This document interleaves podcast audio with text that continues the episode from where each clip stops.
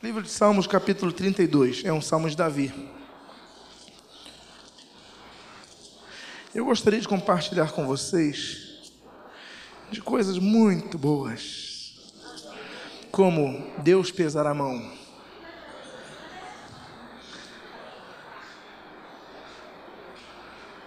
Ai daquele que sente o peso da mão de Deus. Todos acharam? Eu vou ler o versículo primeiro. E diz a palavra de Deus: Bem-aventurado aquele cuja iniquidade é perdoada, cujo pecado é coberto. Bem-aventurado o homem a quem o Senhor não atribui iniquidade e em cujo espírito não há dolo. Oremos. Pai amado, em nome de Jesus, nós te agradecemos pela tua palavra, Deus.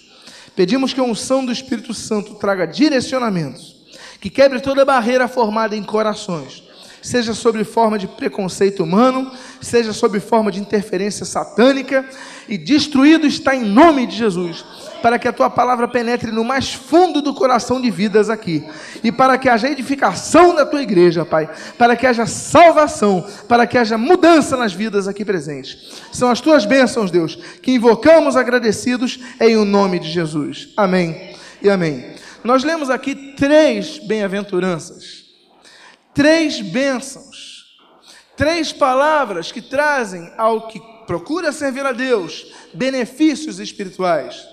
E aqui diz então: bem-aventurado aquele cuja iniquidade é perdoada. Essa é uma benção, um benefício, uma bem-aventurança. A segunda, cujo pecado é coberto. A terceira, bem-aventurado o homem que não a quem o Senhor não atribui iniquidade, em cujo espírito não há dolo. A palavra iniquidade, eu creio que as irmãs, no original hebraico, nunca vão achar o hebraico tão fácil na vida. Eu digo às irmãs porque elas vão entender o termo e vão nunca se esquecer do que significa iniquidade em hebraico. Iniquidade em hebraico é avon. Avon é iniquidade em hebraico. Agora, não precisa deixar de comprar produto da Avon, que nem esses malucos que pegam tradução, não precisa. A iniquidade hebraica é Avon. Iniquidade, é, para que vocês entendam, a palavra exata é o oposto de equidade. Melhorou? Ou seja, exatamente o oposto de equidade é iniquidade. É iníquo quem não tem equidade. E o que é equidade? Uma vez ouvi um pregador, né, na sua pregação, ele confundia a palavra incrédulo, ímpio e iníquo. Incrédulo é uma coisa, ímpio é outra coisa, iníquo é outra coisa. Iniquidade, nem todo não convertido é iníquo. Tem muito não convertido que é que tem equidade, que age com equidade. Iniquidade também, muitas vezes o crente tem. O crente, ele não é incrédulo, ele é crédulo, ele tem fé, ele crê em algo, no caso, nós cremos que o Senhor Jesus Cristo é Deus, nosso Salvador, mas muitas vezes o crédulo, ele é iníquo, porque ele não pratica a equidade. Eu vou citar um exemplo claro para vocês. Estava no shopping essa semana com minha esposa, e o shopping estava cheio, e eu procurando local para estacionar, nós passamos várias vezes por um, um espaço destinado a deficientes, pessoas portadoras de deficiência física. Então há um, uma pintura no chão com aquele desenho, aquele símbolo que é um símbolo internacional. Então nós passamos várias vezes por aquele local e nada. E eu vi um carro estacionando e falei: esse carro não, não é um carro especial. E tinha umas três vagas, eram quatro vagas no total. E nós demos várias voltas. Na terceira volta eu já vi que tinham completado mais duas. E na quarta tinham terminado. Aí eu não aguentei, eu falei, Cláudia, essas pessoas são iníquas. E ela, como me ama muito, ela balançou a cabeça, não respondeu nada, aguardando um comentário adicional. Iníqua. Iníquo é aquele que. É, equidade significa um senso natural que a pessoa tem pela justiça e pelo bem-estar geral das pessoas.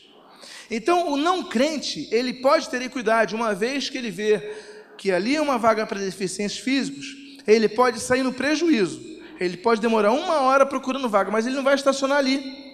Porque ele tem equidade, ele tem um senso, ele tem um conceito dentro dele de justiça e bem-estar comum que o faz não se aproveitar de uma situação. Tem crente que é iníquo. Se quer ver um exemplo, agora eu vou trazer um exemplo mais pesado para vocês. Senso de equidade, uma pessoa às vezes está no ônibus, você sentadão, um garotão aqui da igreja, veio do culto, todo feliz. Tem uma senhora ou um deficiente físico e você não levanta para a pessoa. Você nesse momento está sendo uma pessoa iníqua, ou seja, não está exercendo equidade. Pois bem, entendendo o que é equidade, entendendo o que é iniquidade, aqui traz um princípio: bem-aventurado aquele cuja iniquidade ou avon é perdoada. O termo perdoado aqui tem vários termos perdoados no hebraico, mas aqui é nazan, significa levar embora. Então, bem-aventurado é aquele cuja iniquidade, a pessoa é iníqua, a pessoa não tem um senso de bem-estar comum, não tem um senso de justiça, não tem um senso, ou seja, a pessoa é egoísta demais, pensa em si, não pensa nos outros, ela é iníqua, mas bem-aventurado é aquele cuja iniquidade Deus leva embora. Essa é a primeira bênção que eu gostaria de compartilhar para os irmãos. O crente não pode ser iníquo. Então não confunda, aquele cara é incrédulo, ele é um iníquo. Não, às vezes ele, ele tem equidade. Mas, bem-aventurado aquele que a iniquidade é levada para longe, como diz o termo aqui, Nazan. Você deixa que Deus carregue e você torna-se uma pessoa que age com equidade e justiça. A Bíblia diz em Isaías que Jesus há de julgar com equidade e justiça, por isso é o justo juiz. Segundo ponto que eu gostaria de dizer aqui é que diz cujo pecado é coberto. A antiga aliança, ela trazia o contexto de pecado quanto à cobertura do pecado. Nós participamos da ceia, falamos do sangue. Havia a necessidade de remissão de sangue para que os pecados fossem cobertos. Isso os judeus fazem hoje, no dia de Yom Kippur, geralmente cai em outubro. As datas são móveis porque o calendário não é uh, gregoriano. Eles trabalham com o calendário lunar. Então, meus amados, uh, uh, cujo pecado é coberto, ou seja, bem-aventurado também, além daquele que Deus não considera iniquidade antes, joga fora a iniquidade. Ou seja, você errou, mas Deus não considera, jogou isso longe. Mas também bem-aventurado aquele cujo pecado é coberto. O que, que vocês estão entendendo no desenvolvimento dessa mensagem? Que nós, mesmo não merecendo, Deus age em favor do seu povo. E o terceiro ponto aqui diz: Bem-aventurado o homem a quem o Senhor não atribui iniquidade e em cujo espírito não há dolo. Rimaian, dolo. Os advogados sabem o que é dolo. É uma intenção que está lá dentro, intenção no coração. O terceiro ponto, então, ele já reflete não apenas uma atitude externalizada, como essa de tomar vaga do deficiente, etc e tal, mas agora coloca lá dentro o nosso erro. Ele coloca o que? Dolo, intenção. Qual é a sua intenção? Deus está vendo a sua intenção. Uma vez, ah, conversando com uma pessoa, as pessoas disseram: Olha, eu estou indo na igreja porque soube que lá tem gatinhas. Um outro se converteu com isso, mas o outro só tinha esse interesse. Ele tinha uma segunda intenção com isso. Né? Tem pessoa que namora incrédulo e diz: Ah, não, mas ele é uma bênção, vai comigo em todos os cultos. Mas você conhece o coração dessa pessoa, tem que ver o fruto, porque depois que casa tudo muda. E quantos de vocês estão sofrendo hoje porque um dia acreditaram nisso? Então, meu amado, bem-aventurado aquele que o Senhor olha o coração e não encontra dolo segundo a intenção. Falamos na crise da igreja evangélica. A igreja evangélica tem sido atacada nos últimos tempos, infelizmente não sem razão, porque tem muita gente que vai para o ministério com mais intenções no coração. Sejam intenções financeiras, que são as mais expostas, as mais extremadas, as mais baixas, sejam intenções de poder, de manipulação de massa, jogo de interesse, ou mesmo a, a intenção de se sentir alguém no meio social. A igreja evangélica tem muitos benefícios, mas a sua abertura é tão grande, tão grande, que muitas vezes permite que o joio entre junto. E Jesus disse que não nos compete retirar e separar o joio do trigo. Isso vai acontecer um dia. Quando? Quando Jesus voltar. É Ele que vai fazer a separação mas que há, há. Que há, há. Então, meus amados, o que acontece? Ele está falando de uma pessoa. Deus está falando com Davi sobre uma situação do seu povo, que não age com equidade, que não encobre seus pecados e que tem dolo no seu coração. Deus está falando com essa pessoa. Deus pode estar falando com você. Então aqui traz a situação no versículo 3, que mostra a mão de Deus agindo. Deus não fica impassível. Diz o texto do versículo 3: Enquanto calei os meus pecados, envelheceram os meus ossos pelos meus constantes gemidos todo o dia. A mão de Deus, ela não é primeiro, a primeira forma de julgamento para aquele que não confessa os seus pecados. Antes disso, a própria forma humana, a configuração que Deus preparou na humanidade, ela se encarrega de começar a destruir a pessoa por dentro. Então ele fala aqui: enquanto eu me calei, eu calei os meus pecados, envelheceram os meus ossos. Você sabe o que é isso?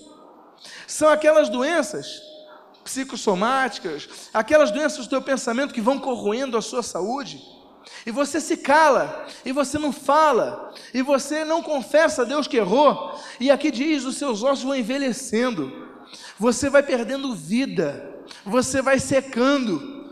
Isso pode estar acontecendo com você. Você pode estar escondendo o teu pecado de Deus, pode estar escondendo o teu pecado de todo mundo. Você pode estar na madrugada sozinha pecando e Deus vai trabalhando na sua consciência. E você é um diante de todos. E Deus está te vendo. E Deus está te falando e você não se confessa a Ele. Então, enquanto você calar, a Bíblia diz: os teus ossos vão envelhecer. Amados, isso a medicina confirma e a psicologia confirma. Enquanto não confessei o meu pecado, os meus ossos envelheceram. Que tipo de envelhecimento? Envelhecimento tranquilo? Não, diz aqui o texto. Ah, pelos meus constantes gemidos todos os dias. Eu gostaria então de trazer a palavra central dessa mensagem, que é confessar os seus pecados. Eu não conheço a vida de todos e nem pretendo conhecer a vida de todos, mesmo porque não posso. Mas Deus conhece a tua vida desde cedo. Não moro com cada um de vocês, cada um tem a sua casa, cada um tem a sua vida. Mas Deus está presente. Deus vê tudo. Só que muitas vezes, amados, é fácil, e é fácil, é bom e é compensador em alguns momentos, você chegar na casa de Deus ou no meio do povo de Deus e aparentar uma santidade que você não vive. E você se cala. E Deus começa a trazer o primeiro juízo, e aqui eu não passei para o segundo, que é o pior. O primeiro, a sua saúde começa a ser afetada. Os seus ossos envelhecem, porque você não confessa a Deus. Quando a igreja fala sobre confissão, nós falamos confissão de pecados para que os pecados sejam perdoados. 1 João 9, todos conhecem o texto. 1 João 7 também. 1 João 2,1, todo mundo conhece. Agora, aqui está falando de confessar o pecado a Deus para que Deus cure. Ah, pastor, ora por mim para que Deus me cure do vício. Pastor, ora por mim para que Deus me cure da enfermidade. Pastor, ora por mim para que isso.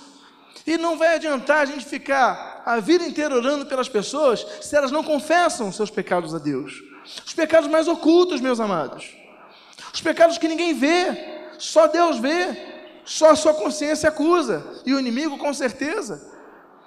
Então, confessa teus pecados a Deus. Quer ter uma vida plena? Eu creio que todos queiram. Então, confessa a Deus diariamente. Confessa teus pecados. E aqui diz o texto, versículo 24, a segunda fase do exercício do juízo de Deus, diz versículo 4: Porque a tua mão pesava dia e noite sobre mim. A tua mão pesava dia e noite sobre mim. Você sabe o que é a mão de Deus pesar sobre uma pessoa?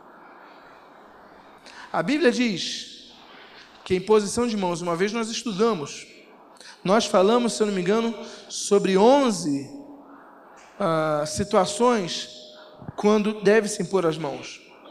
No caso, a mão, enfim, em termos genéricos, ela serve para abençoar ou amaldiçoar. A Bíblia traz uma regra no livro de Romanos, capítulo 12, que não podemos amaldiçoar, só abençoar. Então, para o crente, ele tem um limite. Para o incrédulo, não. Para o crente, sim, ele só pode abençoar. Deus, quando pesa a mão, além de abençoar ou amaldiçoar, ele exerce juízo. E isso não é para o dia do juízo, ou dia do Senhor, como dizia Sofonias.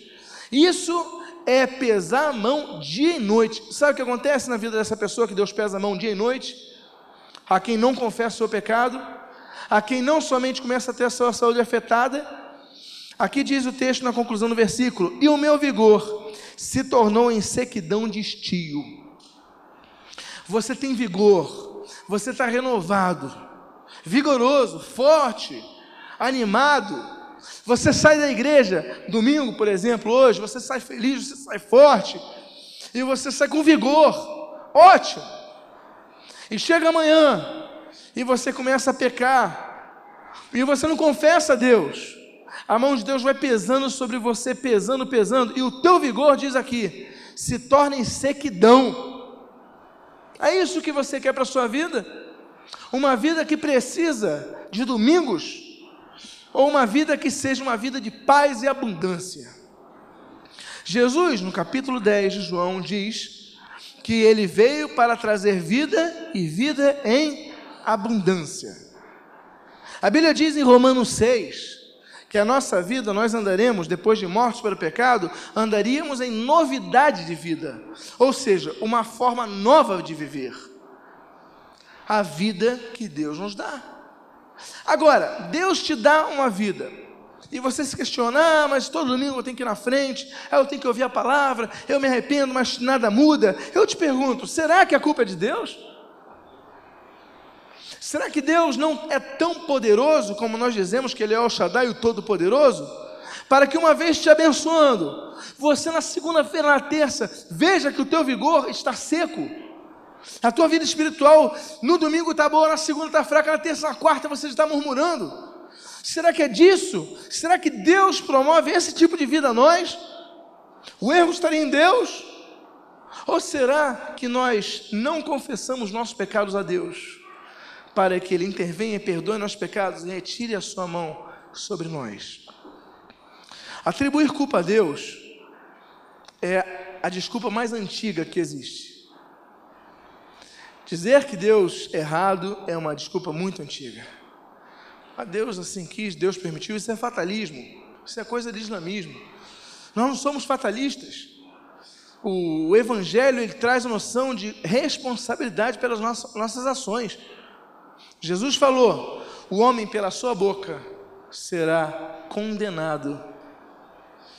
Jesus mostrou Jesus mostra que nós temos responsabilidade na ação e na intervenção de Deus. Então eu pergunto: como é que anda a sua vida espiritual? O seu vigor? Você é firme na fé na segunda-feira, na sexta? Você é firme na fé todos os dias? Todas as batalhas que você enfrenta, meus amados, é fácil ser crente dentro de uma igreja. Aí o demônio se manifesta, Aí você, alguém expulsa, você fica perto, clama. Agora, vai acontecer ali na madrugada, na sexta-feira, você sozinho. Você tem que ter vigor. O inimigo, no mesmo João capítulo 10, ele diz: é Deus falando do inimigo, usando o exemplo dos fariseus: O ladrão só vem para matar, roubar e destruir. Se Satanás, um exercício do tripé do seu ministério, ele mata, é porque existe o que? vida, não é verdade? Se não houvesse vida, ele poderia matar alguém. Então a função de Satanás é pegar quem está vivo, não é pegar quem está morto. Jesus mesmo falou: deixe que os mortos enterrem seus mortos. A função, ministério de Satanás, o que Satanás a cada dia visa é a tua vida, é fazer com que você morra espiritualmente, mesmo tendo feito um compromisso com Deus. Eu fui na frente dez vezes, mas se você foi enlaçado pelo inimigo, de que adiantará? Ele mata quem está vivo. Ele rouba o que? Algo sem valor. Ele só rouba aquilo que nós recebemos de valor. O ladrão não rouba nada sem valor. Quando rouba alguma coisa sem valor, a polícia até desconfia. Temos alguns policiais que sabem disso. Poxa, invadiram a casa, deixaram o dinheiro, deixaram joias, deixaram tudo. O que, que eles estavam querendo? Fica uma dúvida: será que é vingança? Tem algum motivo? O ladrão só vem pegar alguma coisa de valor. O que, que é mais valoroso? É aquilo que Deus te deu, a bênção que Deus te deu. Deus te deu uma bênção nesse domingo, Deus te deu a bênção no domingo passado, na quarta-feira. E Satanás então vai agir para roubar essa tua bênção e fazer com que o teu vigor se torne sequidão de estio, que não haja nem umidade próxima à tua vida e você seque. Você já foi uma bênção, você já foi forte, você já foi firme. Hoje você está desmotivado, hoje você precisa quase de um carrinho para vir na igreja. Hoje você tem dúvidas da tua fé. Ué, o que que houve? Deus mudou? Não. Deus não mudou, ele continua transformando vidas. Você no seu banco, na sua dúvida, na sua ausência de fé, na sua sequidão, abre teus olhos e você vê Deus transformando vidas aqui na frente. Deus não muda. Mas o que acontece? Diz o texto que quando nós não confessamos nosso pecado a Deus, o nosso vigor se torna em sequidão de estio. A segunda sequência do juízo que Deus estabelece para a vida daquele que não se confessa a Deus é você perder aquele ânimo que você tinha, aquela força que você tinha. Eu creio que isso tem acontecido com muitos. Isso já aconteceu na minha vida. E um dia lendo esse texto, eu falei: olha, é isso que me falta. Me falta não é trabalhar, eu gosto de trabalhar. Não aguento ficar um segundo sem fazer nada, meus amados. A minha esposa às vezes olha, não, acredita, ela fala, não sei como você consegue. Você come lendo jornal, lendo um livro, lendo uma revista e vendo jornal. Eu tenho que fazer alguma coisa, é meu jeito. Agora, trabalho não falta. Trabalho não falta, a seara é grande. O que falta muitas vezes é nós gastarmos tempo e dizer: Senhor, me perdoa por aquilo que eu fiz. Vocês lembram que nós falamos do dízimo hoje? Vocês lembram? Deus não precisa do dinheiro, mas Deus requer isso de nós, com uma atitude de, de reconhecimento e dependência para com Ele. Confissão, Deus podia nos pré-perdoar como se fosse o cartão pré-pago. Você comprou, pode usar aquele número, então estou pré-perdoado. Existem correntes como a da predestinação, você ó, já, já foi salvo, sempre salvo, então pode já está no cartão lá, está valendo, está vigorando. Mas, meus amados, o que Deus quer é que nós temos uma vida abundante. Então, para um pouco e confessa teus pecados a Deus. A confissão auricular ao sacerdote, desenvolvida a partir do século VI, principalmente, nas igrejas sobre, é, influência romana. Não é isso que Deus quer. Deus quer que você confesse seus pecados a Ele, a Deus. Primeiro João é claro sobre isso. E Jesus disse: não somente confessar os pecados, mas o confesse e o deixe. A mulher que estava sendo apedrejada naquela manhã, as pessoas falaram: olha, essa mulher pecou. Então a lei de Moisés manda a gente apedrejar ela. Apedreja Jesus. Jesus olha. Bom, tudo bem. Se alguém não pecou, começa a tirar. Quem, quem tem moral para tirar, tira. Então, se alguém nunca pecou, não pecou, pega a primeira pedra e joga. Continua lá, assobiando, olhando, desenhando. Daqui a pouco ele olha para trás, vê um monte de moeda no chão, a mulher em pé do lado dele e mais ninguém. Ele disse: Mulher, onde estão os teus acusadores? Mas foram embora, não, tinham, não tiveram moral para isso. Não tiveram moral. Então o que Jesus falou? Então tá bom, teus pecados estão perdoados. Não é isso que ele falou? Ele falou: teus pecados são perdoados, vai e não peques mais. Deus dá a bênção, mas exige de nós compromisso, atitude. Deus te abençoou, Deus está te abençoando, Deus quer te abençoar. Você tem que confessar os teus pecados a Deus. Se você não confessar, você pode ter talentos muito fortes, dons, cultura, contatos, mas a tua vida íntima vai ser seca. Eu li um texto, eu nem vou para ele, Eclesiastes capítulo 4, versículo 3, se eu não me engano, que diz que é melhor um jovem pobre, Eclesiastes capítulo 3, do que um, um velho sábio que não sabe ouvir conselhos. Deixa eu ver se é isso mesmo. Me perdoem. Memória Uma coisa que a gente tem que lutar, né?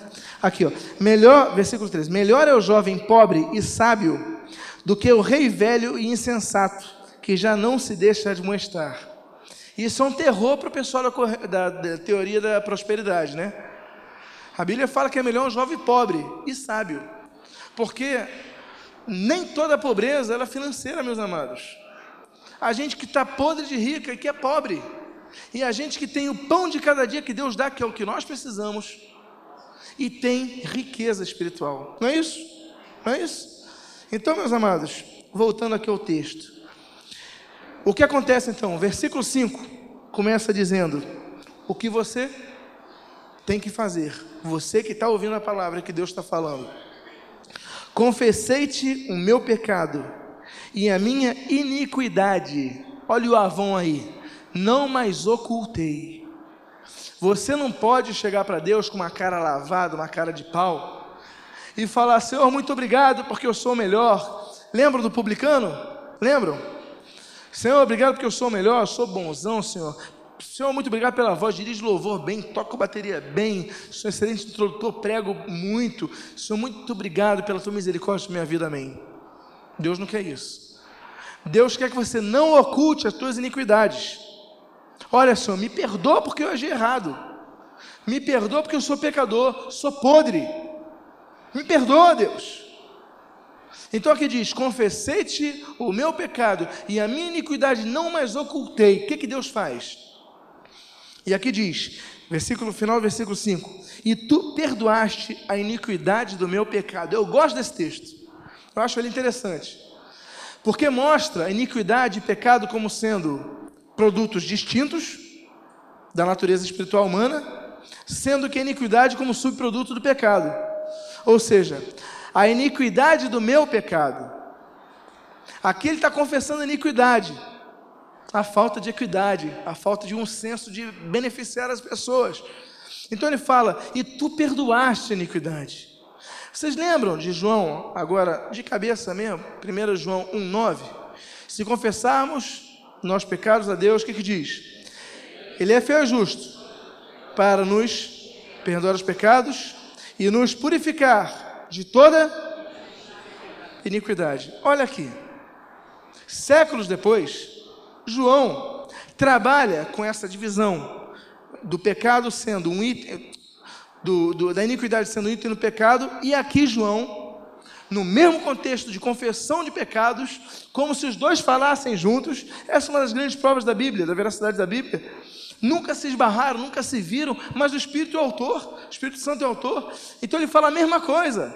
Olha, perdoar os pecados e purificar de toda iniquidade.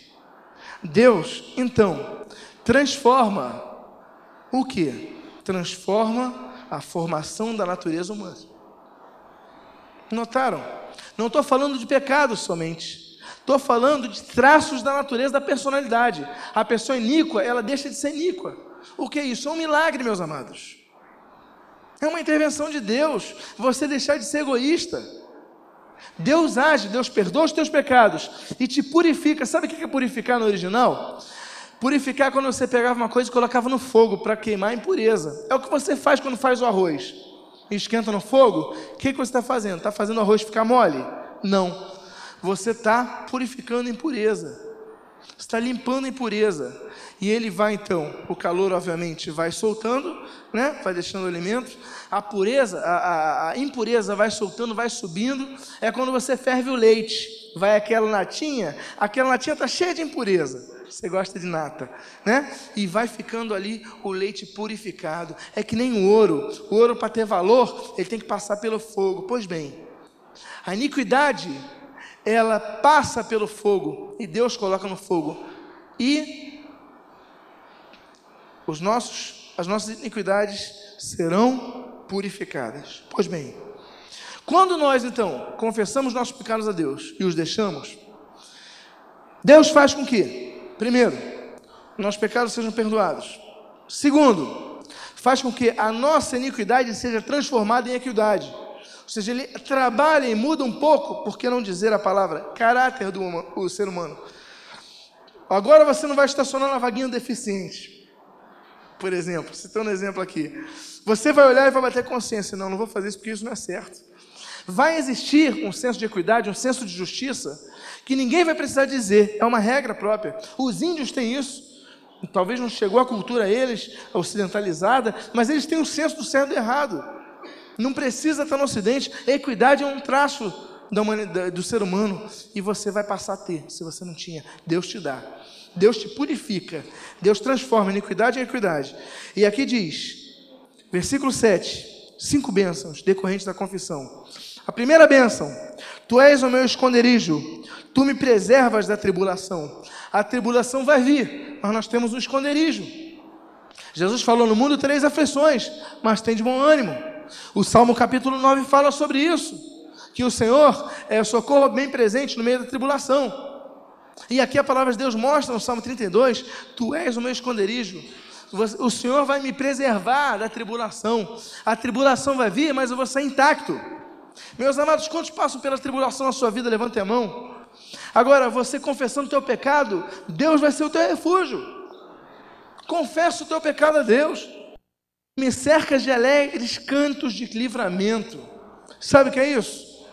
Isso é o que muita gente não entende. Poxa, por que ele está cantando ao Senhor? Ele está com problema no trabalho, está com problema ali, problema ali. Mas como é que ele pode louvar? Uma vez uma pessoa não louvava, ficava de braço cruzado no louvor, até que eu não aguentei a curiosidade. E falei com a pessoa: vem cá, o que está vendo? Ah, o teu ombro está caindo? Não, não. É porque eu estou muito chateado, não quero louvar. Falei: então é por isso que você deve louvar. Porque no louvor o Senhor liberta, o Senhor cura e o Senhor dá vitória. Então louva o Senhor. E aqui ele diz: olha, fala da, da, da tribulação, fala que nós temos um esconderijo. E aqui ele diz: E me cercas de alegres cantos de livramento. E você, no meio da tribulação, vai poder cantar Deus: Senhor, obrigado porque tens me livrado. Obrigado pelo livramento, Deus. Obrigado, Pai. Obrigado pelo livramento. É aquela velha história do acidente de carro.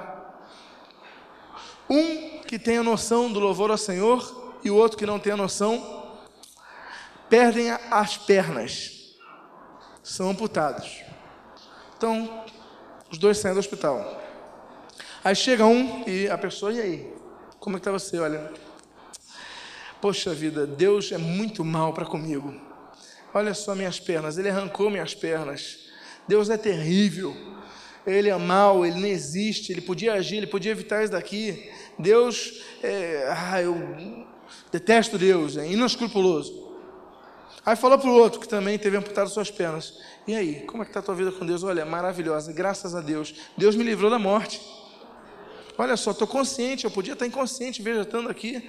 Minhas mãos estão tá boas, estão boas, eu posso trabalhar para o Senhor, posso cantar ao Senhor. Deus me livrou do pior, graças a Deus por isso. Eu posso andar, mas eu tenho vida.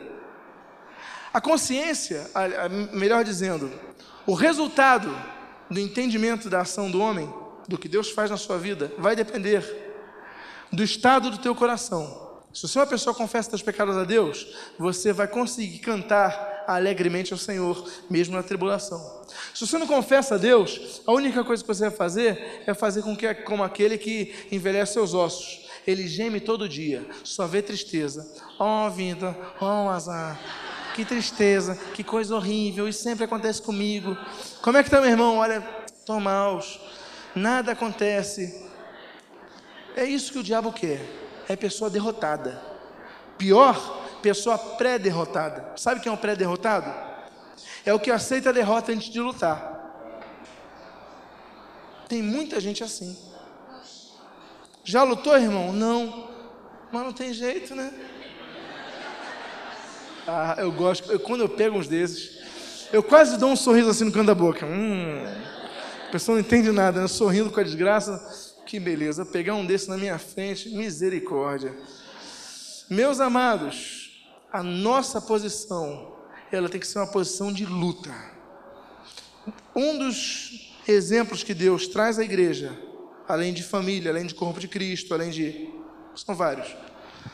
É o de exército de Deus. Sendo que no nosso exército existe o Senhor dos exércitos, que nos dá a vitória. Então nunca aceite a derrota antes que Deus diga amém. Não dê amém antes de Deus. Enquanto houver luta, a possibilidade de vitória estará presente. Amém, queridos? Você tem sonhos? Eu tenho sonhos. Eu tenho meus sonhos de vida, eu tenho meus sonhos de ministério, eu tenho meus sonhos acadêmicos, eu tenho vários sonhos. E eu vou conseguir todos. Você tem seus sonhos? Sonhe. Eu vou ser o maior incentivador de você. Eu quero que você sonhe. Mas eu quero que você confesse seus pecados a Deus e coloque teus sonhos na direção de Deus, para que Deus abençoe e faça conforme diz aqui o texto do Salmo 37. Agrada-te do Senhor e Ele satisfará os desejos do teu coração. Tem crente que quer que Deus satisfaça os desejos do seu coração sem agradar-se do Senhor. Não. Agrada-te do Senhor. Ele satisfará os desejos do seu coração. Aí continua dizendo o texto: fará, sobre fará sobressair a sua justiça com a luz e o seu desejo como o sol ao meio-dia. Que coisa linda! Palavra de Deus maravilhosa. Então Deus pode realizar os seus sonhos. Confessa teus pecados a Deus. Há tantas coisas que perdemos porque não abrimos nosso coração a Deus. Uma das coisas que nos faz não abrir nosso coração a Deus é vergonha de Deus. A Idade Média trabalhou tanto na vergonha de Deus, tanto na vergonha de Deus, que se criaram a partir do século III aliás, do século IV principalmente, Constantino, advento, institucionalização da igreja, a junção do, das culturas é, helenistas que dominaram os romanos com as culturas da Turquia, da, da, terra natal de Constantino. Então a paganização pegou o panteão dos deuses gregos que foram para os deuses romanos. Então Zeus passou a ser ah, Júpiter e, e, Diana dos Efésios, Ártemis passou a ser, enfim, Maria no, no romanismo. E as pessoas então deixam de buscar Deus, deixam de orar a Deus, deixam de clamar a Deus e passam a clamar pelo que os gnósticos chamavam de aeões, ou seja, seres abaixo do Logos, subprodutos do Logos. Por isso que eu falo que o livro de João é muito forte. João diz: no princípio era Logos. A palavra Logos é muito mais forte que a palavra verbo para quem vivia na época. No princípio era o verbo, era o Logos. E o Logos estava com Deus e o Logos era Deus. Quebrava-se a ideia de que havia um Deus supremo chefe do panteão, no caso de Zeus, era filho de Cronos, o, rei, o deus do tempo.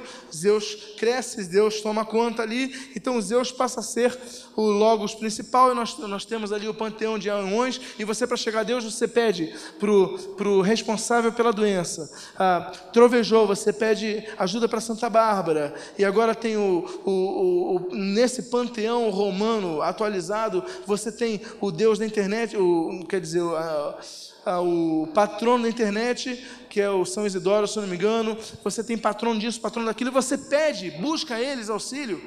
Você está em dívida, busca em São Expedito. Você não busca Deus. É causas urgentes São Expedito, é isso? Você pede, você não busca Deus, então se criou uma distância entre homem e Deus, quando a Bíblia diz que nós devemos buscar Deus, em nome de Jesus.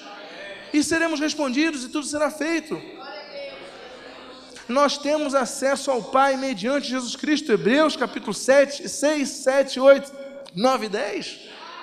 Coma isso. Mas confessa teus pecados a Deus. É Ele que você tem que confessar. Então, aqui, além disso, olha que benefício que Deus vai te dar. Versículo 8, primeira parte. Instruir-te-ei e te ensinarei o caminho que deves seguir. Quer vantagem melhor que essa? Eu estou em dúvida no que fazer. Deus diz: Eu vou te instruir e ensinar um caminho em que deves seguir. Olha, não vá para aqui, vá para ali.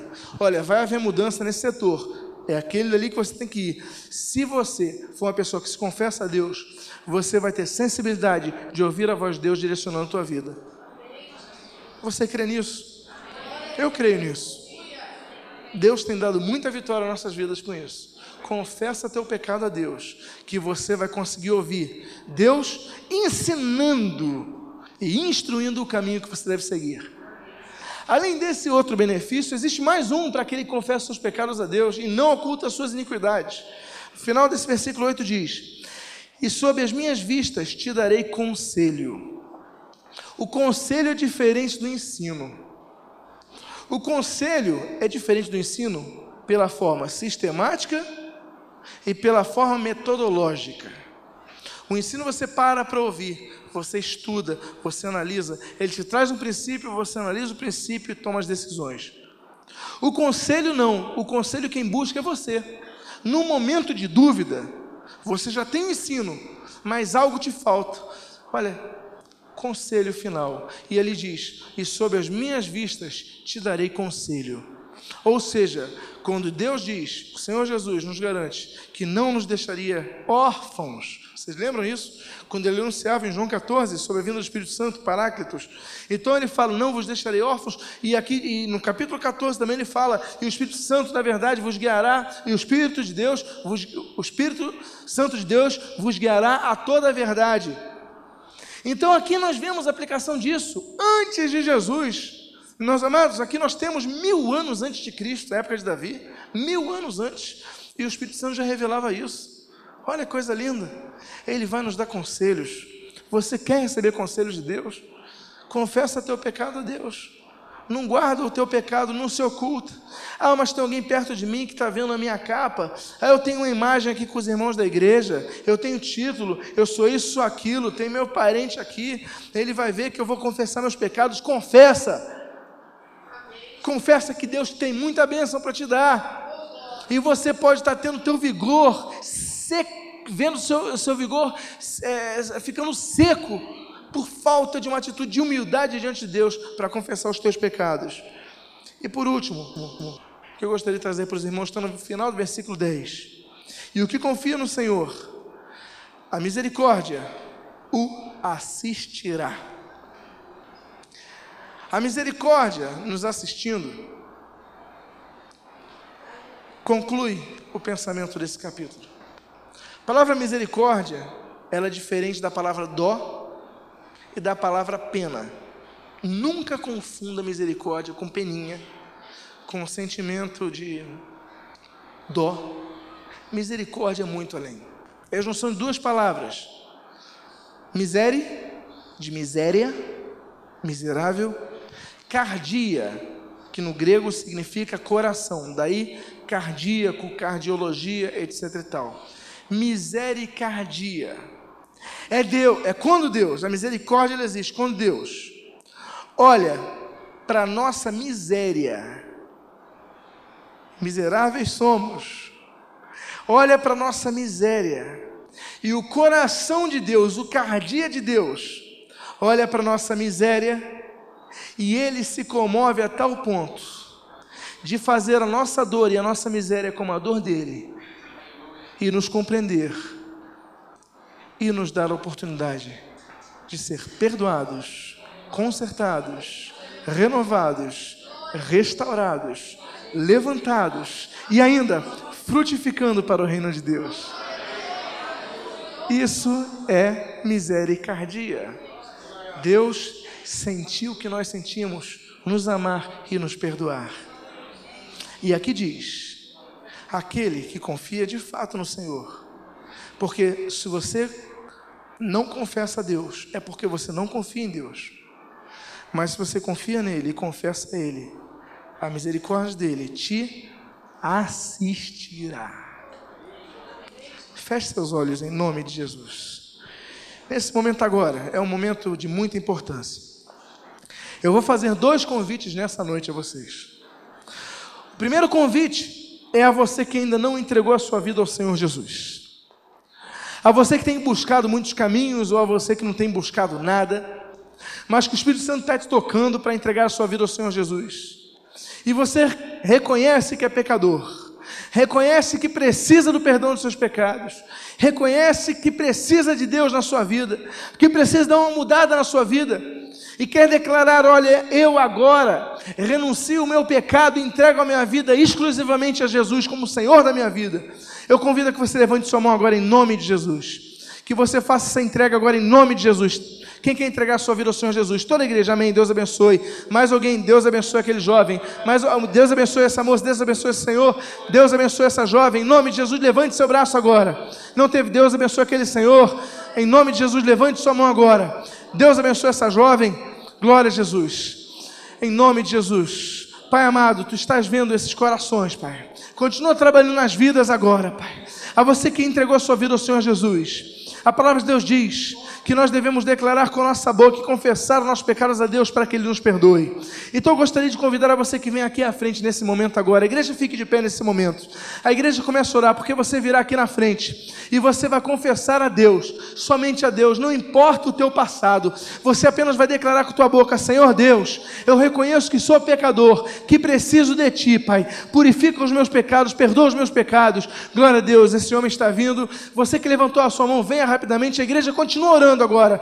Glória a Deus, esse jovem está vindo, aquele jovem está vindo, essa moça está vindo, sai do seu lugar, aquele casal está vindo. Você que levantou a sua mão, vem aqui à frente, a igreja continua orando.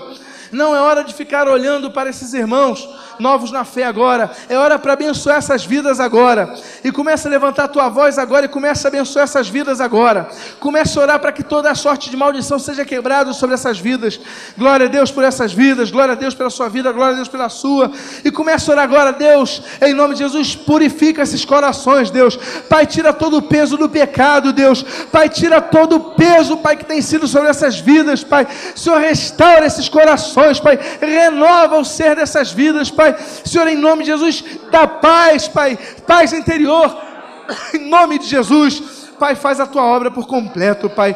Traz, Pai, bênção sem medida sobre essas vidas. A vocês que vieram aqui à frente, mesmo de olhos fechados, eu gostaria de fazer uma oração. E incentivaria vocês que repitam frase por frase que eu vou dizer. A vocês que estão entregando suas vidas ao Senhor Jesus. Que vocês orem comigo nesse momento, dizendo: Senhor Jesus, nesse momento, eu reconheço que sou pecador. Repita com a sua boca: reconheço que sou pecador. Eu reconheço que preciso do perdão de meus pecados. E nesta noite, eu declaro com a minha boca que a minha vida passa a pertencer unicamente ao Senhor Jesus Cristo o Senhor único e verdadeiro. Perdoa os meus pecados.